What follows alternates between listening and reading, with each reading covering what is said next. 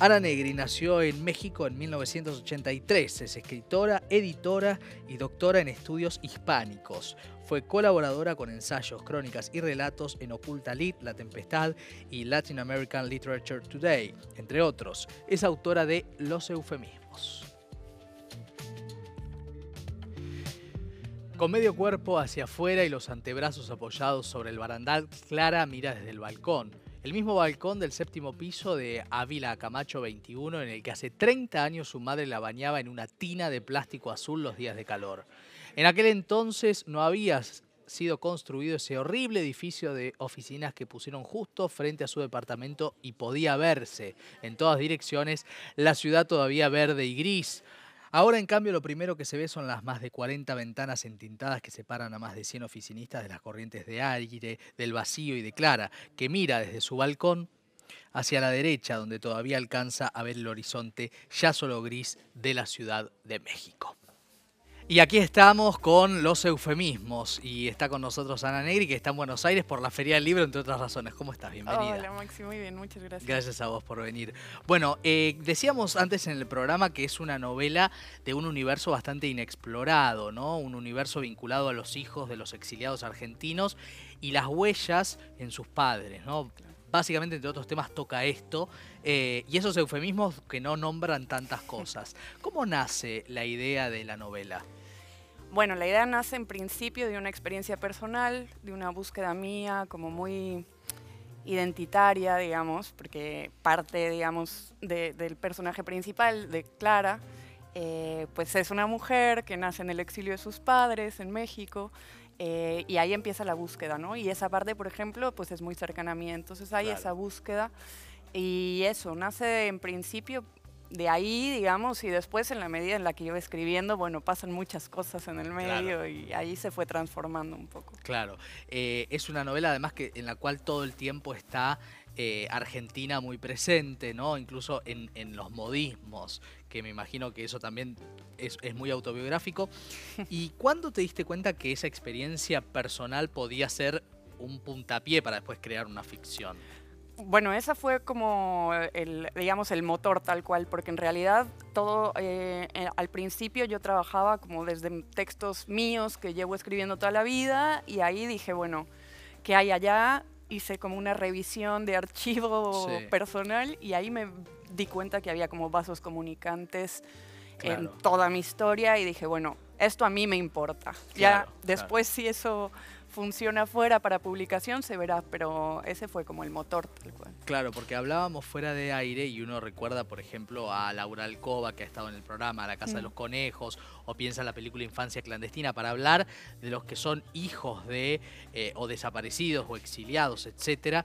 Pero este universo de hablar de lo traumático del exilio, de la persecución, etcétera, en alguien que vive en el exterior y tiene consecuencias, hasta ahí cuento, eh, no era un terreno muy explorado, hasta por una cuestión generacional y de edad, ¿no? Este, fue, vos eh, tuviste lecturas respecto de lo que era la literatura en relación a esto o, o fue como más atravesado por otros otros, otras fuentes, digamos, si querés. Mm, como de segundas generaciones, dices, como de No, en general sobre el mundo de la dictadura, el exilio y demás.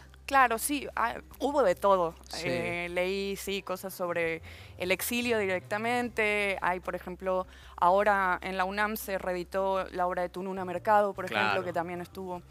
Em, bueno, Ricardo Pila con respiración artificial, o sea, sí había una búsqueda por ese lado, pero también cosas que de pronto no tenían nada que ver. No sé, el último capítulo lo escribí mientras leía La montaña mágica.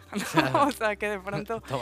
Claro, que de pronto era como, no sé, por ahí el ritmo quedó filtrado, no sé. Pero sí hubo una exploración, aunque obviamente fue mucho más amplia que el tema exclusivo de los exiliados. Lo que sí es que había una intención, por ejemplo, en em, hacer el, enfoque en esa, en esa voz, ¿no? Como de las segundas generaciones, y no en los padres, que, son los que viven en carne propia, digamos, la persecución, el exilio, todo eso. Hay algo interesante en esta protagonista, que es que ella no logra empatizar en muchos momentos con el padecimiento de su madre. Mm. Una madre que hasta tiene ciertas visiones fantasmagóricas, si se quiere, por decirlo de alguna manera, aunque no es exacto, eh, y que ella se enoja con esa madre, Mm. no logra entenderla, ¿no? Este, esto también es un punto que, que me parece que es a veces simbólico de la época, la no posibilidad de entender al otro, ¿no? Claro, hay, un, hay una cosa que yo creo que tiene que ver con, con el trauma, que, que- Sí, que es la situación en la que está la madre, Sí.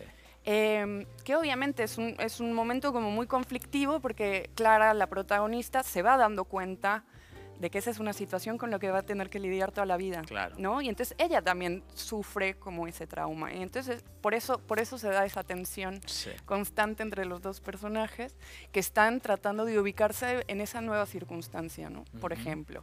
Y, y bueno, y la otra cosa es que pese a eso, pese a esa circunstancia como tan conflictiva, eh, hay una, un- una voluntad, digamos, amorosa de la protagonista por acompañar a la madre pese a todo lo que Sí. le cuesta y de la madre por tratar de, eh, en la medida de lo posible, seguirle el paso ¿no? Sí, a la sí, hija. sí, claro. Y además, todo esto en el marco de otras situaciones que le pasan a esta protagonista, que es una mujer que intenta tener una vida, una familia, o por lo menos una pareja, Claro. este, y, y tiene los conflictos que le caben a la mayoría y a las generales de la ley, ¿no? De los seres humanos. Em, ¿qué, qué fue para vos eh, lo, que, lo que observaste como hija de exiliados, ¿no? Eh, que te permitió filtrar en la novela, ¿no? A través de la ficción.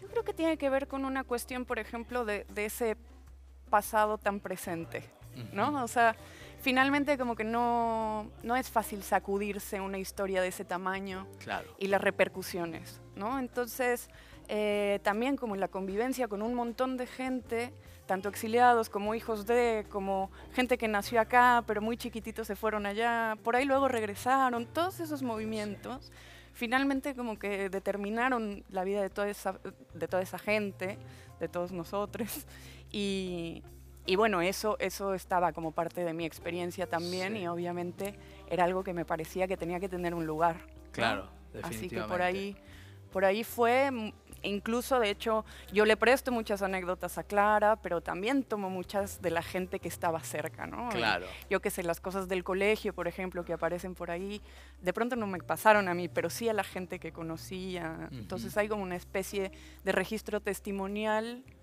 que tomo prestado. Claro, ¿no? hay algo generacional que Claro. contás, definitivamente. Claro. Eh, aquí estamos viendo además las tapas en otros países. Aquí lo, eh, esta es la tapa que tenemos impedimenta, ¿no? Eh, Este, eh, firmamento. Firmamento, perdón, firmamento. Lo ha editado y ese está disponible aquí en Argentina. Y también pensando lo que ha sido México, ¿no? Este, como uno de los países que más recibió en eh, cantidad de exiliados. Total. Pienso en Francia, pienso en Suecia y pienso en México como tres países centrales. claro. Eh, ¿Cómo cayó el libro en, en esa comunidad? Digo, vino a, a representar algo, me imagino, ¿no? Es curioso porque efectivamente México re- recibió un montón de gente, no solo de Argentina, de Uruguay, de Brasil, de todas Claro. las dictaduras de los 70. Incluso había recibido, por ejemplo, a los exiliados de la Guerra Civil Española. Es un lugar, o era tal vez, un lugar de acogida para mucha gente que Sí. estaba en esas circunstancias.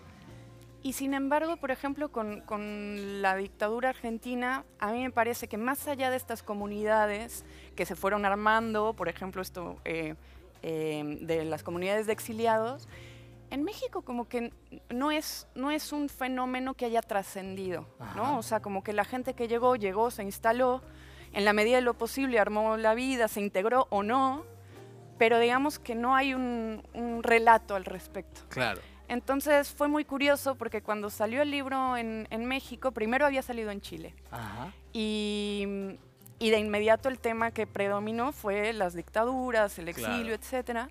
Pero cuando sale en México, el foco se, se- eh, se pone en la relación de Clara y la madre, Claro. ¿no? Porque no, porque no había esa Resonancia. resonancia, esa memoria, ¿no? Claro.